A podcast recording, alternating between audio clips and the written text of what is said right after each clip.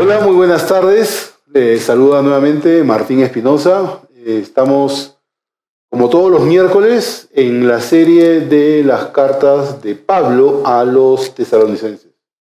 Hoy eh, estamos cubriendo capítulo número 2. La semana pasada, el miércoles de la semana pasada, tocamos este capítulo 1. Y este, antes de empezar, sí quisiera este, poder darle lectura a este segundo capítulo. Y vamos a ir explicando poco a poco. Vamos a tratar de terminar el capítulo 2 el día de hoy. El próximo miércoles vamos a estar viendo el capítulo 3 y así sucesivamente cada miércoles.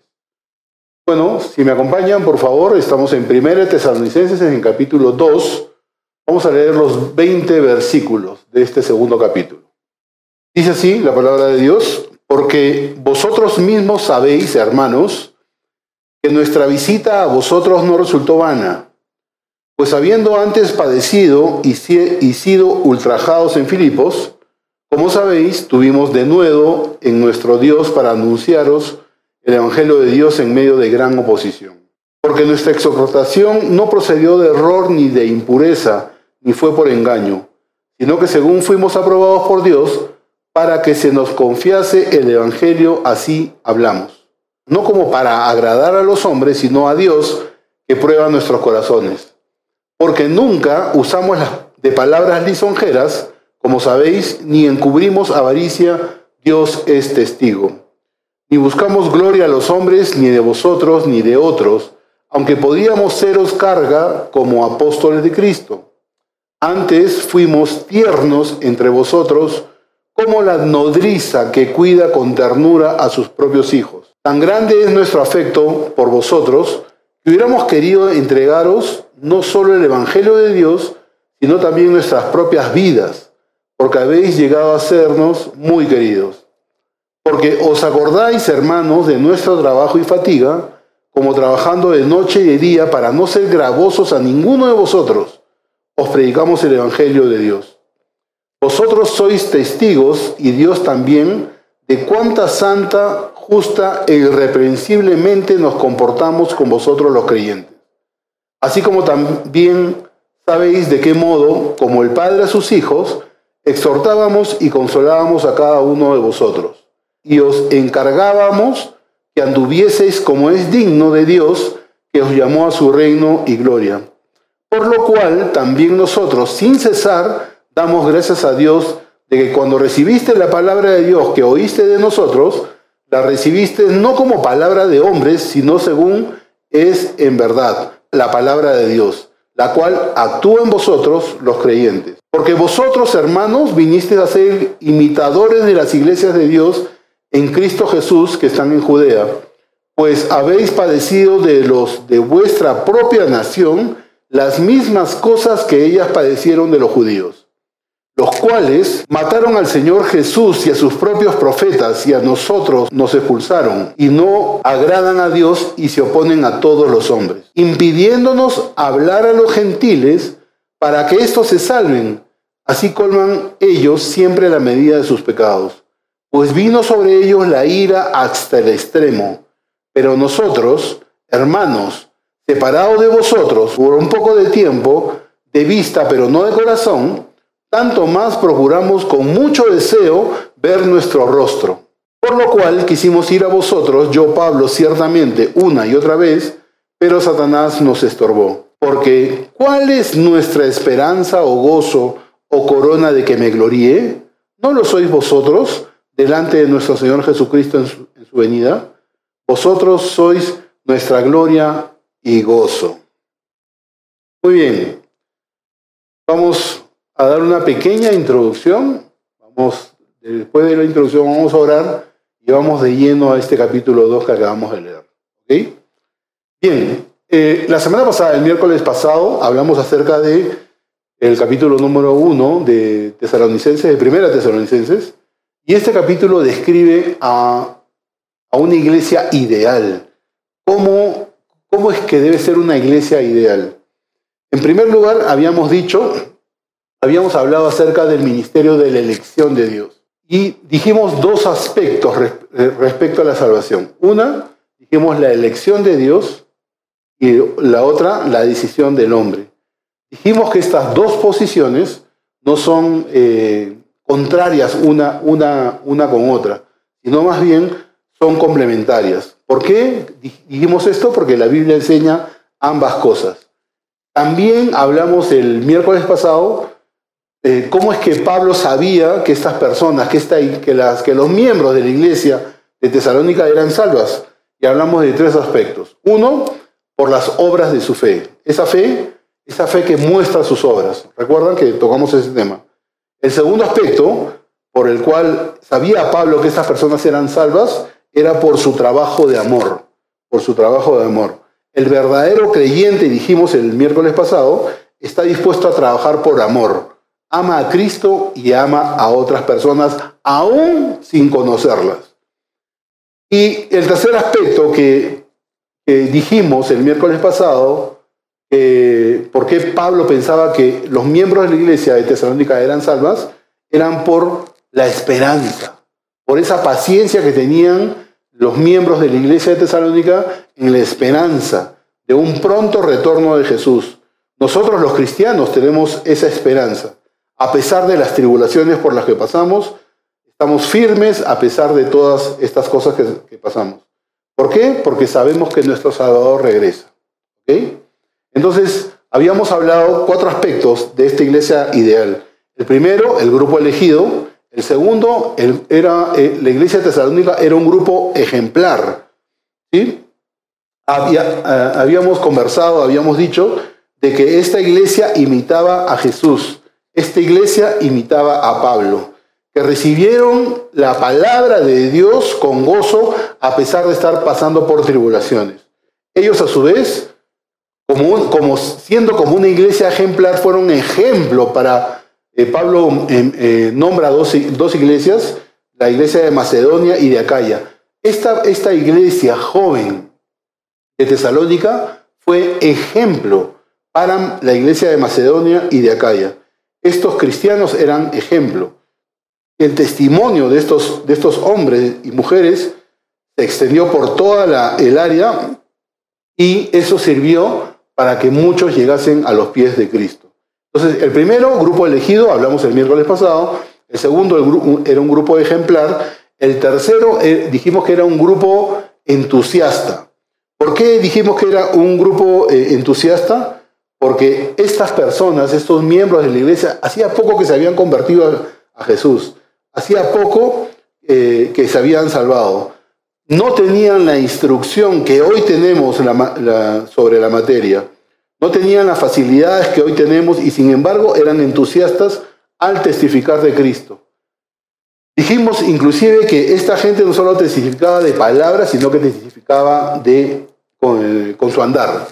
No solamente hablaban, hablaban la palabra de Dios, daban su testimonio, hablaban acerca de cómo las citas del Antiguo Testamento se reflejaban en la vida de Jesús, sino lo demostraban con su andar. Entonces, en primer lugar, era un grupo elegido, el segundo era un grupo ejemplar, el tercer lugar un grupo entusiasta y el cuarto, dijimos, era un grupo expectante.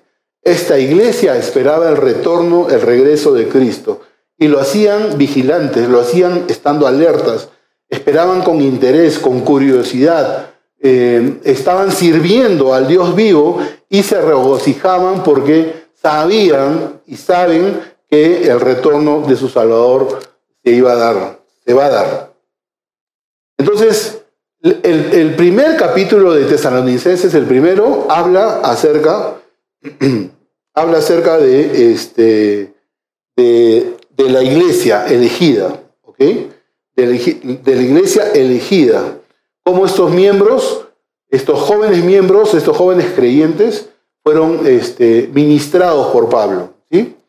Eh, y cómo, cómo es que Pablo en tres semanas pudo eh, hacer que estos jóvenes creyentes permaneciesen fieles.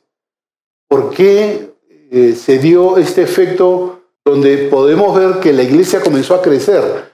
O sea, Tesalónica no solamente fue una iglesia joven, recuerden, tres semanas estuvo Pablo con ellos, sino que se extendió, fueron ejemplo, dice Pablo, para dos este, iglesias, ¿no? Acaya una de ellas y Macedonia la otra.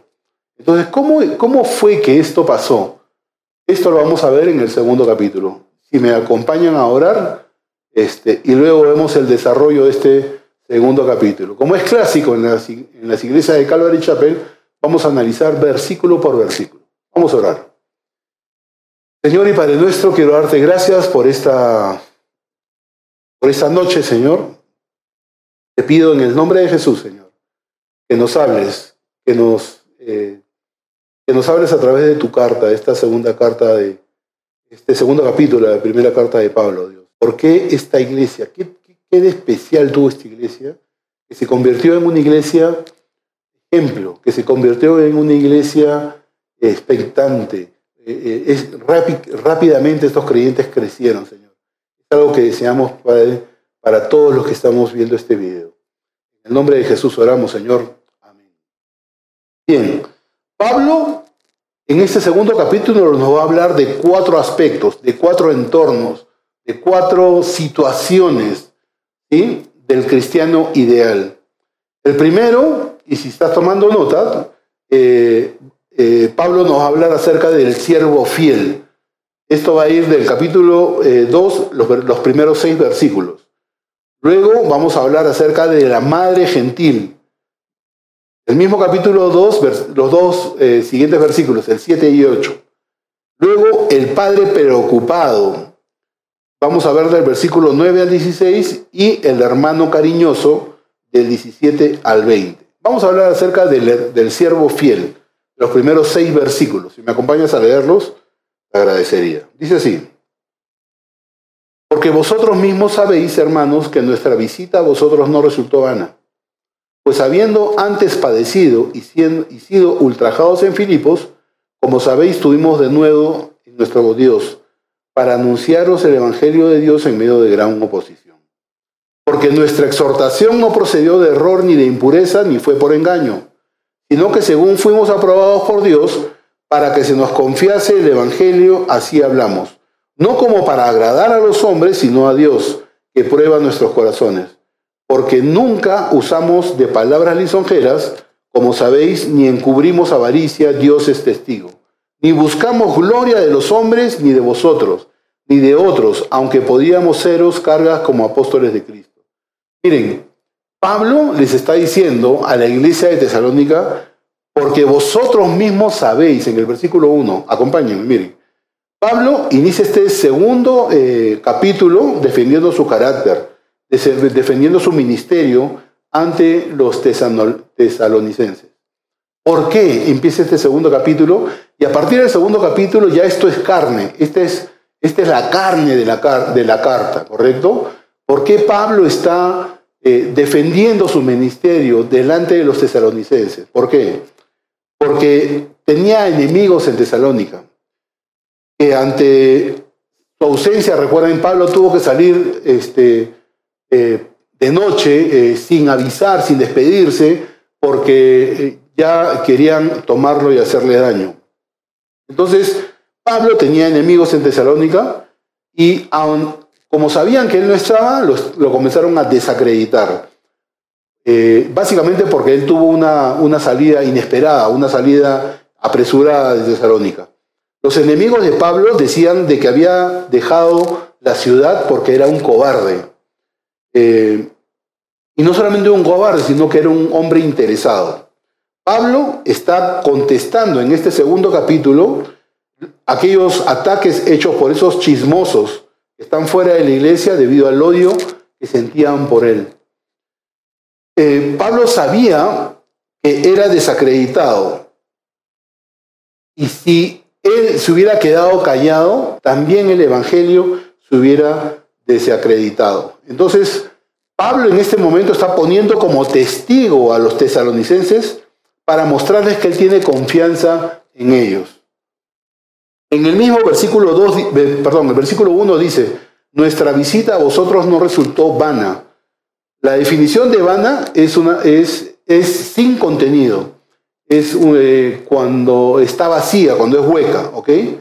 Y el resultado del ministerio de Pablo en Tesalónica no fue vano, no fue sin contenido. Al contrario, era evidente, era evidente que el ministerio de Pablo en Tesalónica tuvo éxito. ¿Cómo, cómo es posible en tres semanas él haya formado una iglesia de Tesalónica?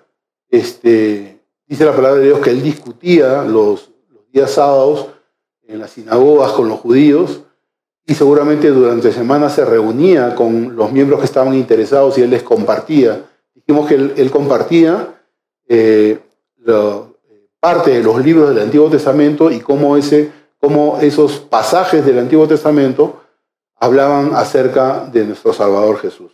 Entonces, versículo 2 dice, pues habiendo antes padecido y sido ultrajados en Filipos, Pablo les está recordando a los tesalonicenses sobre los padecimientos que él vivió durante su ministerio. Estoy seguro, estoy seguro que cuando Pablo llega a Tesalónica, eh, eh, las heridas que, producto de los golpes y de la humillación que Pablo recibió en, Filipos, aún estaban frescas. Miren, si ustedes quieren saber más detalles acerca de lo que pasó Pablo este, antes de llegar a Tesalónica, pueden ir a Hechos capítulo 16, versículos 23 al 24. Este pasaje registra el sufrimiento que incluía eh, flagelación pública. Eh, es más, eh, lo pusieron en el cepo, en, las piernas, ¿no? Le pusieron a, Pablo en, los pies mientras él estaba en, en la prisión. Entonces a Pablo lo humillaron, a Pablo lo persiguieron, no solamente a él, sino también a Silas, ¿no? Ambos fueron afectados por esto, ¿no? Y, fíjense, ya hablando eh, como personas, ¿no? Estas cosas, este, obviamente que te debilitan, te dan ganas de decir, ¿sabes qué? Voy a tomar, voy a tomar este, un tiempo de vacaciones porque mira lo que me acaba de pasar en Filipos, ¿no? No, Pablo seguía adelante, seguía adelante porque él sabía que Dios lo había enviado a dar ese mensaje. Entonces la humillación y la persecución, en vez de debilitar a Pablo, más bien lo fortalecieron, lo fortalecieron. Eh, creemos que Pablo y Silas no fueron afectados. ¿Por qué? Porque fue una obra de Dios. Eh, y, y quiero decir algo, ¿no? Miren, la principal responsabilidad de un pastor o de un anciano de la iglesia o de un, o de un miembro de la iglesia, su principal responsabilidad es serle fiel al Dios vivo. Tengo un pasaje que quiero leer con ustedes que está en 1 Corintios, capítulo 4, versículos 1 y 2, que dice así. Así pues, ténganos los hombres por servidores de Cristo y administradores de los misterios de Dios. Ahora bien, se requiere de los administradores, y escuchen bien, que cada uno sea hallado fiel. Recuerden que es en base a esta fidelidad que seremos recompensados, que seremos probados cuando Cristo venga. Pablo y Silas estaban dispuestos a sufrir. Ambos los habían tratado vergonzosamente en Filipos, los habían humillado. Pero eh, e-, ellos este, estaban dispuestos a sufrir ellos podían haber dado una serie de excusas, como diciendo, pues, ¿saben que Ya, ya, ya, esto fue suficiente. Esta fue la gota. O sea, yo estoy predicando al Dios vivo. Yo estoy hablando del plan de salvación de Jesús. Estoy hablando este, de nuestro Salvador, del Mesías. Y me viene a pasar esto. Golpes, humillaciones.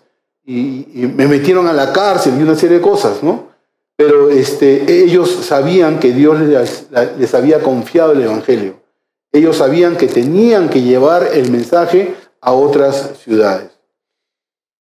Eh, dice también, miren, porque nuestra exhortación no procedió de error ni de impureza.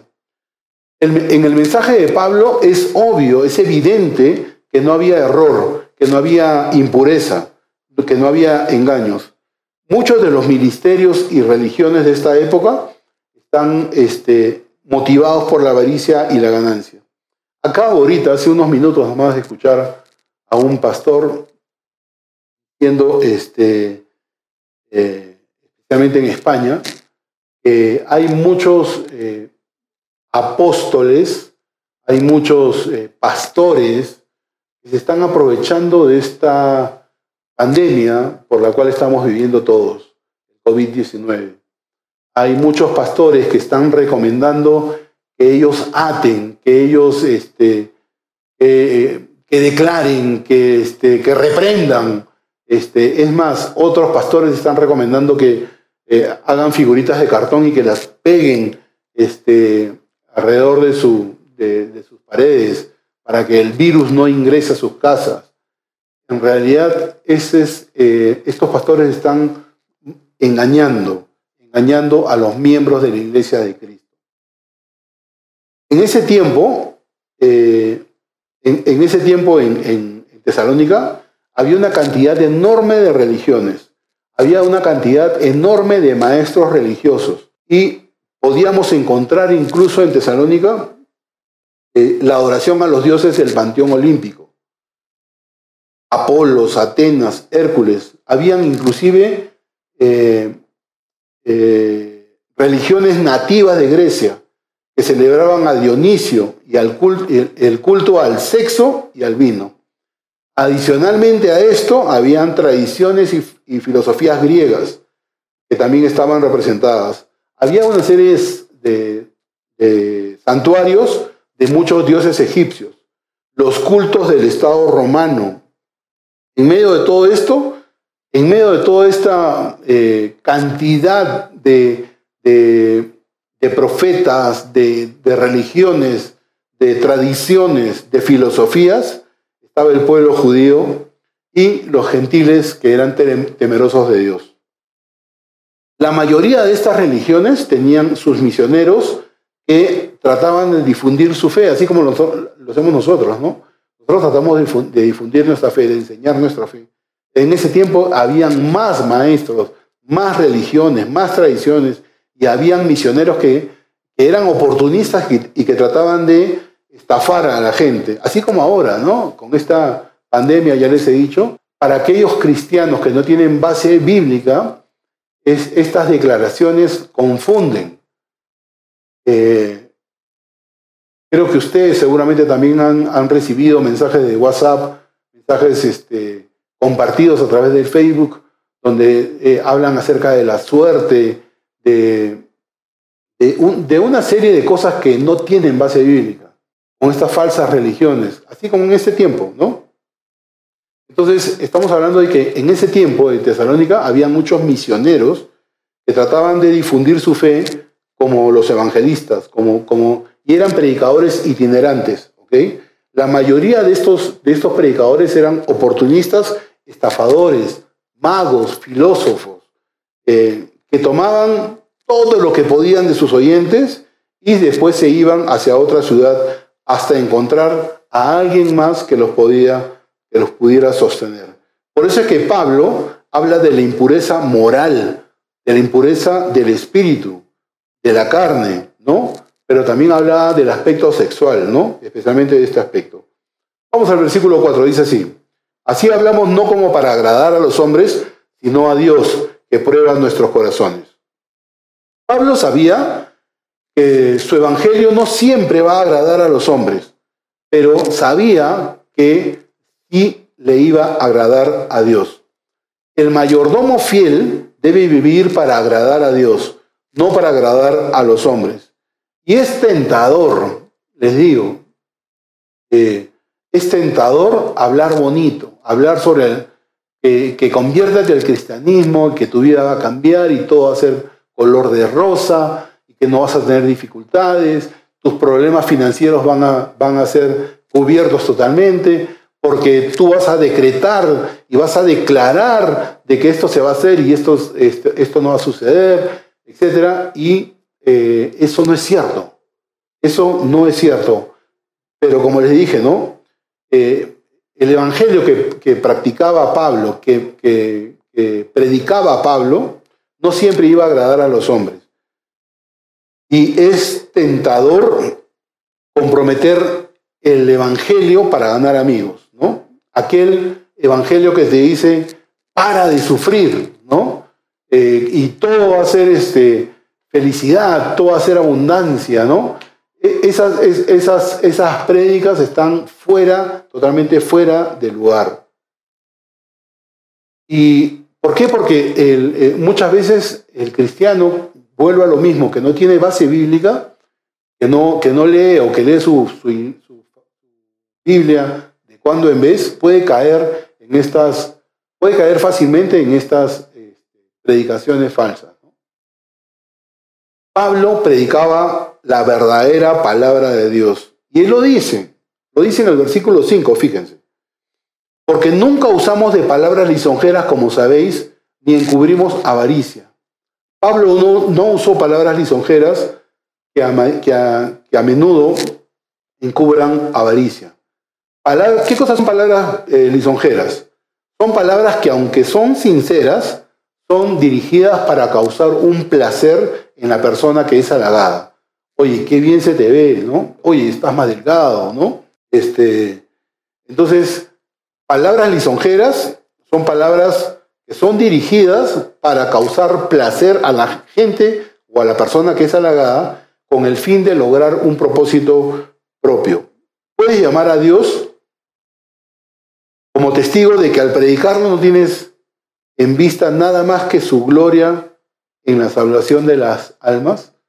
Podemos decir, podemos decir de que no nos arrepentimos de aquellas prédicas que tratan de ganar el oído de quien las escucha, ¿no? Dios nos manda a predicar el Evangelio tal y como es. ¿Cuál es el Evangelio que no les gusta escuchar a algunos miembros? Tú eres pecador, Tienes que arrepentirte de aquellas cosas que han ofendido a Dios. Tú estás, eres un perdido, te vas, te vas a la muerte eterna. Esos mensajes no ayudan, no ayudan para captar más gente. ¿Por qué? Porque son directos, pero son verdad. Son directos, pero son verdad.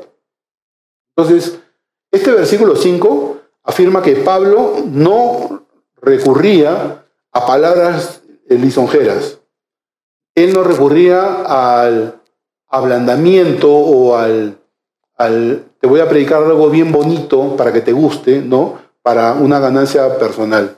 No. Pablo era radical, ¿no? Pablo era radical. Vamos a la segunda parte, que es la madre gentil, versículos 7 y 8. Antes fuimos tiernos entre vosotros como la nodriza que cuida con ternura a sus propios hijos. Tan grande es nuestro afecto por vosotros que hubiéramos querido entregaros no solo el Evangelio de Dios, sino también nuestras propias vidas, porque habéis llegado a sernos muy queridos. Leyendo este pasaje, estudiando este pasaje, me llamó mucho la atención de cómo Pablo, cómo, eh, cómo Pablo se está comparando en este versículo 7 con una nodriza y habla, ¿no? Como una nodriza que cuida con ternura. Miren, a lo mejor ustedes han escuchado o conocen gente que tiene un aspecto duro, fuerte, ¿no? Yo trabajé muchos años con una amiga, que trabajamos, muchos años en la parte comercial y este, cuando me asignaron a esta persona para trabajar en el área comercial, yo dije, esta chica en vez de ayudarnos nos va era dura, era directa, ¿ok? Pero cuando comencé a conocer a, esta chica, este, tenía un amor tremendo por, los necesitados, por los pobres. Este, ella podía eh, hablar muy eh, toscamente, podemos decir, pero por dentro, y hasta ahora lo es porque la conozco, trabajó muchos años conmigo, era un pan de Dios, es un pan de Dios. Entonces Pablo tenía ese aspecto, ¿no? Duro, era un, eh, era un hombre duro, pero fíjense cómo se describe él mismo, como una nodriza que cuida con ternura. Y, Pablo, eh, en realidad no es, no es que esté comparándose como una nodriza, sino más bien los cuidados que tiene una nodriza, un, ama, de, un ama de llaves, una, una segunda mamá, digamos, ¿no? Una segunda mamá que te cuida a los niños, ¿no? ¿Cómo los cuidaba? Con, mucha, con mucha ternura, ¿ok? Rescatemos esa parte, ¿no? Que Pablo les habla así porque él amaba a los miembros de la iglesia tesalónica y los cuidaba con mucha ternura, ¿no? Es más, en, en 1 Corintios, él, él, no asume la posición como nodriza, sino lo asume como, como, como padre de, la iglesia en Corintios. Y dice así, el versículo eh, que está en 1 Corintios 4, versículo 14, dice así, no escribo esto para avergonzaros, sino para amonestaros como a hijos míos amados. Otra vez, ¿no? Ya sea que se presente como padre, ya sea que se presente como nodriza Pablo, está este, hablando más que la posición de cómo los trataba, ¿no? Acá dice como hijos amados, y en, y en 1 Tesalonicenses habla de que los cuidaba con ternura, como, los, como cuida una, una nodriza. Entonces, Pablo está afirmando que como padre espiritual había engendrado a los santos de Corintio mediante el Evangelio. Pablo usa la imagen de un padre. Al margen de verse como nodriza, que una nodriza eh, es una mujer que amamanta a un niño ajeno, ¿no? Esa mamá que, tiene que dejar de tiene que dejar del cuidado de su, pequeño, de su niño, para irse a trabajar. Así es esa, mujer encargada, ¿no? Y ya como, dije, ¿no? Si lo vemos a, a Pablo como nodriza o como padre espiritual, lo que él quiere resaltar en 1 Tesalonicenses es el cuidado amoroso. Ese, ese cuidado que desea, que la nodriza desea darle alimento a su, entre comillas, hijo. A pesar de que algunos habían eh, eh, acusado a Pablo de ministrar por interés propio, Pablo simplemente les pide a los cristianos en Tesalónica que recuerden ese carácter tierno que tenía para para con ellos, ese carácter tierno que tenía de su ministerio para con ellos, ¿no? Y es así, e, esto debería ser una de las reflexiones que quisiera que te quede en la cabeza. Los nuevos cristianos, los, cristianos que recién están naciendo, creciendo, necesitan amor, necesitan alimento, necesitan una palabra eh, de aliento, necesitan un cuidado cariñoso. Es como, como te crió tu mamá con mucho amor, ¿correcto? Los niños recién nacidos, los recién convertidos, necesitan la leche de la palabra, tal como lo dice 1 Pedro. La manera en que la madre alimenta a un hijo es tan importante como el alimento que le da. Eh, tú puedes, tú puedes eh, cuidar, digamos, a, tu hijo, puedes alimentar a tu hijo, este, pero las formas y el alimento que le da, son, ambos son importantes. Qué importante es que nosotros, que somos cristianos ya, ya viejos, alimentemos a los jóvenes creyentes con amor, con paciencia, con ternura, como dice Pablo. ¿no? Vamos siguiendo. Eh, versículo 8. Tan grande es nuestro afecto por vosotros que hubiéramos querido entregaros no solamente el Evangelio de Dios, sino también nuestras propias vidas. Miren, los, sacrificios que Pablo soportó por el bien del ministerio, para Pablo no era una carga. Al contrario, para Pablo, para Pablo era, era, un, era una confirmación. Cuando él dice, tan grande es nuestro afecto por vosotros, este, en realidad les está expresando el cariño que él les, dio cuando él estaba con los miembros de Tesalonicenses. Ese afecto cálido, ese, ese afecto tierno, ¿no? Porque sabían que eran niños espirituales. Eh, vamos a hablar ahora de otro aspecto, del padre preocupado, cómo Pablo se muestra como un padre preocupado. Y vamos a leer el versículo 9 al 16. Porque os acordáis, hermanos, de nuestro trabajo y fatiga, como trabajando de noche y de día para no ser gravosos a ninguno de vosotros. Os predicamos el Evangelio de Dios. Vosotros sois testigos y Dios también de cuán santa, justa e irreprensiblemente nos comportamos con vosotros los creyentes. Así como también sabéis de qué modo, como el Padre a sus hijos, exhortábamos y consolábamos a cada uno de vosotros, y os encargábamos que anduvieses como es digno de Dios, que os llamó a su reino y gloria. Por lo cual también nosotros sin cesar damos gracias a Dios de que cuando recibiste la palabra de Dios que oíste de nosotros, la recibiste no como palabra de hombre, sino según es en verdad la palabra de Dios, la cual actúa en vosotros los creyentes. Porque vosotros, hermanos, viniste a ser imitadores de las iglesias de Dios en Cristo Jesús que están en Judea, pues habéis padecido de los de vuestra nación las mismas cosas que ellas padecieron de los judíos los cuales mataron al Señor Jesús y a sus propios profetas, y a nosotros los expulsaron y no agradan a Dios y se oponen a todos los hombres, impidiéndonos hablar a los gentiles para que éstos se salven, así como colman ellos siempre la medida de sus pecados, pues vino sobre ellos la ira hasta el extremo. Miren, miren, en el versículo 9, detallemos, porque os acordáis, hermanos, de nuestro trabajo y fatiga. Pablo está reconociendo de que él tenía el derecho a recibir apoyo de aquellos a los que ministraba. Pero, eh, pero Pablo renunció voluntariamente a ese derecho para distinguirse de aquellos misioneros que les he hablado de otras religiones, de otras tradiciones que llegaban a Tesalónica y que lo único que querían era la billetera de los, de los tesalonicenses. Y dice Pablo que él trabajaba de noche y de día. Seguramente Pablo empezaba a trabajar desde, que, desde antes del alba, ¿no?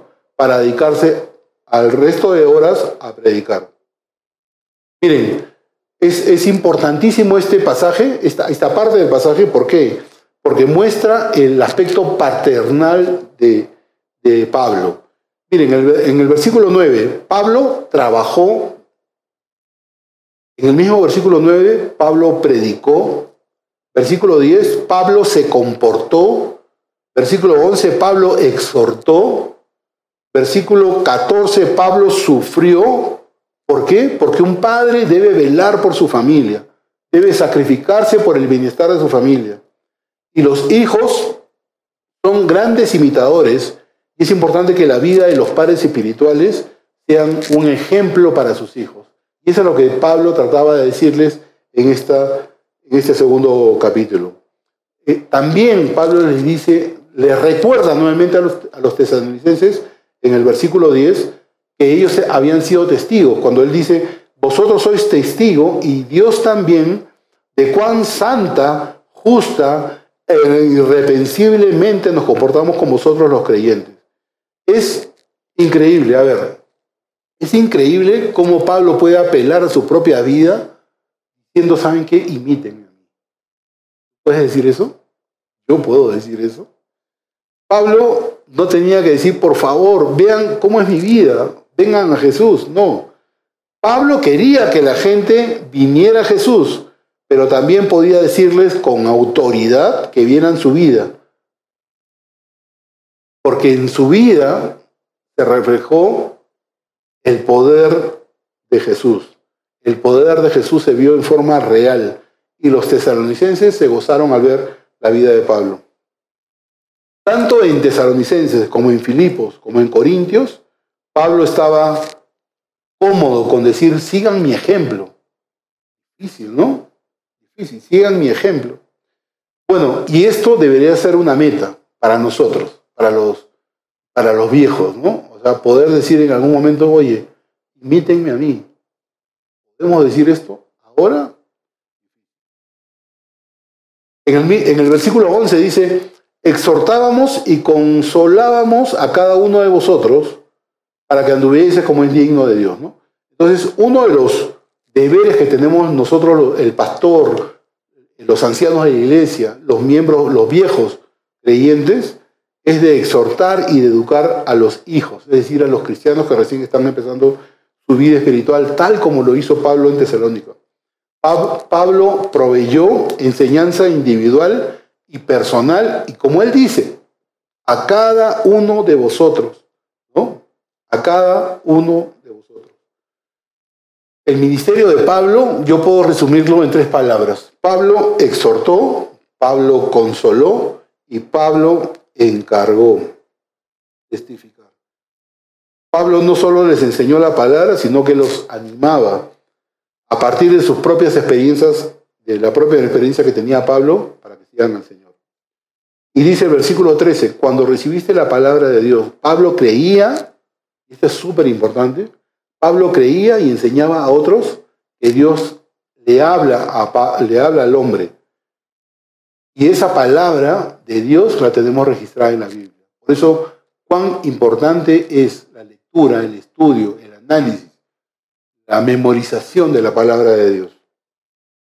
Y Pablo dice en el versículo 13, fíjense, la recibiste no como palabra de hombres. La Biblia es un libro, sí, pero no es un libro como, como cualquiera. No es como leer el principito, no es como leer eh, cualquier otro libro. Cuando leamos la Biblia, cuando abramos nuestra Biblia, abramos nuestra Biblia y leamos la palabra de Dios. Y eso es lo que Pablo les está diciendo a los tesalonicenses, ¿no? Que los, ellos recibieron no como palabra de hombres, sino según es en verdad la palabra de Dios. Y yo creo que este aspecto es súper importante del por qué la iglesia de Tesalónica se convirtió en una iglesia que era ejemplo, una iglesia entusiasta, una iglesia elegida, ¿no? Este, ¿Y por qué es importante esto, no? Porque si tú no crees que es la palabra de Dios, la palabra de Dios no va a hacer efecto en tu vida. Y, Pablo lo dice, mire, la cual actúa en vosotros los creyentes. Por eso es que Pablo tenía una confianza en la palabra de Dios. No era, no era, un, no era un, un anhelo de Pablo, no era un pensamiento, no era una fe ciega, no, era la palabra de Dios que transforma la vida y que transformó la vida de los creyentes y oyentes. La palabra de Dios actúa. No solamente nos trae información o nos provoca algún sentimiento. La palabra de Dios tiene poder para transformar tu vida y mi vida. Por eso, no me voy a cansar. Lo he dicho la iglesia a la que asisto. Te los digo ahora. La necesidad que tenemos todos de leer, estudiar, memorizar la palabra de Dios en forma, forma ordenada. No abrir la Biblia y decir, a ver, Señor, ¿qué me vas a hablar acá? Ah, ya, De forma ordenada. Es súper, súper importante. Versículo 15. Los cuales mataron al Señor Jesús y a sus propios profetas y a nosotros nos expulsaron. Pablo estaba consolando a aquellos cristianos de Tesalónica, contándoles que ellos no eran los únicos que habían, eh, que estaban sufriendo. Recuerden que el Señor Jesús enfrentó persecución y los cristianos de, Judea la enfrentaron primero. Los, los, miembros de la iglesia de Judea los enfrentaron primero. Adicionalmente, Pablo y sus, amigos y este comité que, iba de, pueblo en pueblo también eran perseguidos.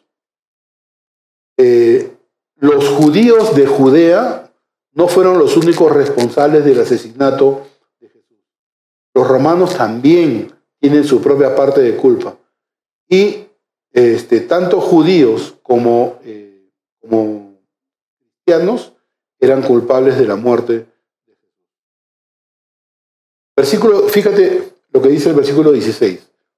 Impidiéndonos hablar a los gentiles para que estos se salven, así colman ellos siempre la medida de sus pecados. Aquí Pablo está revelando qué es lo que ofendía tanto a los que perseguían a los tesalonicenses. Estaban los, allá, ah, los tesalonicenses estaban indignados porque, eh, de que los gentiles pudieran ser salvos convertirse primero en judíos. O sea, los judíos de tesalonicenses, los que estaban persiguiendo a, Pablo, los que le hicieron este motín a Pablo, decían, oye, ya, ok, eh, eh, la palabra de Dios debe de llegar a los, a los gentiles, pero primero tienen que convertirse al judaísmo, para luego convertirse en cristianos. Y no era así. Por eso es que hubo una feroz persecución eh, contra los misioneros cristianos, aquellos que estaban ofreciendo la salvación a los gentiles sin pedirle primero que se conviertan en judíos. Versículo 17 al 20 y con esto terminamos. Dice así. Pero nosotros, hermanos, separados de vosotros por un poco de tiempo, de vista, pero no de corazón, tanto más procuramos con mucho deseo ver nuestro rostro, por lo cual quisimos ir a vosotros, yo Pablo, ciertamente, una y otra vez, pero Satanás nos estorbó. Porque ¿cuál es, la, cuál es nuestra esperanza o gozo o corona de que me gloríe? ¿No lo sois vosotros delante de nuestro Señor Jesucristo en su venida? Vosotros sois nuestra gloria y gozo. Pero nosotros, hermanos, y acá voy, ¿no? O sea, el, cuarto aspecto, ¿no? El hermano cariñoso, como Pablo le, habla a la iglesia de Tesalónica como sus hermanos. Y, a Pablo, le, eh, yo creo que a Pablo le encantaba llamar a, los miembros de la iglesia sus hermanos, ¿no? ¿Saben cuántas veces eh, eh, está la palabra hermano en primera y segunda Tesalonicenses? 21 veces. 21 veces. Obviamente que esto incluye también a las hermanas, no solamente a los hombres, sino también a las hermanas. Se veía, eh, Pablo se veía, cuando hablaba con ellos, se veía como una familia, como parte de los miembros. Y Pablo dice en el versículo 17, separado de vosotros por un poco de tiempo de vista, pero no de corazón. Pablo les estaba diciendo que se había separado de ellos por un corto tiempo. Algo así como un hijo que, que parte, ¿no? Que parte hacia otra, hacia, otro, hacia otra provincia o hacia otro país. Pablo los quería, oraba por ellos. Él deseaba fervientemente volver a, visitarlos a ellos. Escuchen bien esta frase, ¿no? La prueba de nuestra vida espiritual no es lo que hacemos cuando estamos en la iglesia, con la familia, sino cómo nos conducimos cuando estamos lejos de la familia. Y dice, ¿no? Quisimos ir a vosotros, pero Satanás nos estorbó. El versículo 18, ¿no? Acá tengo un par de cositas que decir, ¿no? En primer lugar, no era que Pablo no quería visitar a la gente de Tesalónica. Era que Satanás estorbó a Pablo y a sus compañeros. ¿Por qué Pablo no dice, yo te reprendo en el nombre de Jesús? ¿No? Este, yo te ato en el nombre de Jesús. ¿Por qué no dijo eso? Pablo les aseguraba a los tesalonicenses que él deseaba estar con ellos, pero que fue estorbado una y otra vez cuando él deseaba ir. Y estoy casi, casi seguro que en esas tres semanas que Pablo estuvo con estos miembros de la iglesia, les enseñó acerca de Satanás y acerca de la guerra espiritual que todo cristiano pasa. ¿okay? Eh, está prácticamente terminando acá, dice sí, porque ¿cuál es nuestra esperanza o gozo o corona de que se me gloríe? Pablo le estaba asegurando a los tesalonicenses que nunca podría olvidarnos porque ellos eran su gloria, ellos eran su. Que esa, que esa visita que él no podía hacer no era una falta de amor hacia ellos, ¿no? ¿Por qué pudo Pablo ministrar fielmente y con amor a estos santos. ¿Por qué? Tengo algunas razones. Porque los veía a la luz de la venida de Cristo. Pablo estaba esperando el día glorioso, donde se regozaría por ellos delante de la presencia de Jesús.